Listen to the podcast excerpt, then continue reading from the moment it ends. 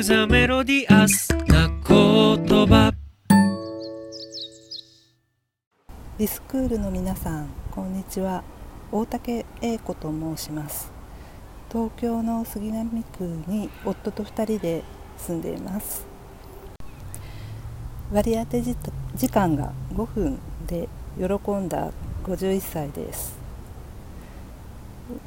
生まれは静岡県の、えーと、今は浜松市になってますがそこで育ちまして高校を卒業して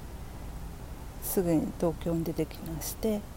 えーと、平成元年から30年グラフィックデザイナーとして働いています。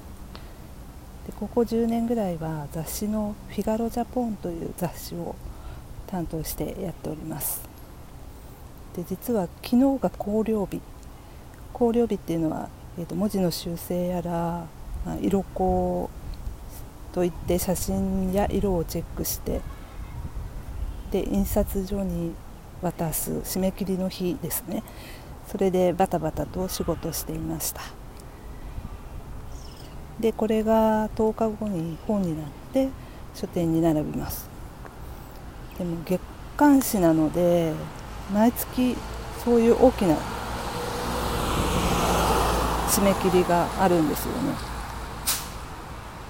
で昨日終わった号は9月号。でもうすぐに10月号が始まって。でまあ先取りなのでもう今が何月なのか本当に分からなくなってしまったりしながら、まあ、あっという間に1年が経ってしまうんですよね。でまあ、これがリスクールに申し込んだ理由にもなるんですけれど、えーと、毎月毎月そうやって締め切りのある決まった流れから少し外れたことに関わりたい。あとは、まあ、なかなかなかあの出会うチャンスのない方々若い学生さん、えー、ご自分で事業されている方行ったことのない土地に住まわれている方のいろんな話を聞いてみたいと思って、えーと、藤本さんのツイッターでもうすぐ締め切りますというツイツイートを見かけて急いで申し込みました。で苦手なことっていうのが実はまあ自分の名前を晒したり職業を晒したりすることにすごい抵抗があってて、えーと、フェイスブックもお付き合いで登録しただけでもう放置状態にしてたんですけれどまあなんか50を過ぎてもうなんかそういうこだわりいいんじゃないかな、まあ、とりあえず何でも飛び込んでみようかなという気分になった。っていうところもあって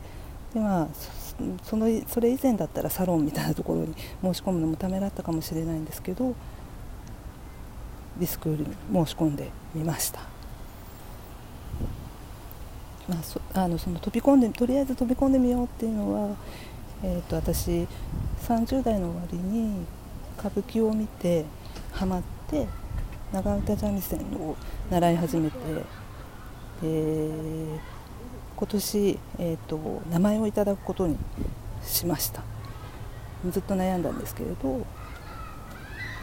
でまあ名取式というのがあって、えーと、家元からあの名前を許される一門に入入ることを許されるっていう儀式があるんですけど、まあ、それ春の予定だったんですがちょっとコロナで延期されて秋になります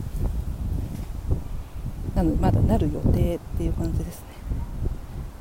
で長唄っていうのはお歌の人は本を見ながら歌うんですけれども三味線は、えーと、譜面見ないルールで、短い曲でも7分長い曲だと40分ぐらいの曲を全部アンプして舞台に出るんですよね。でこれから年取ってどんどん記憶力も衰えていくので大丈夫かなと思いつつ、まあ、ちょっととりあえず、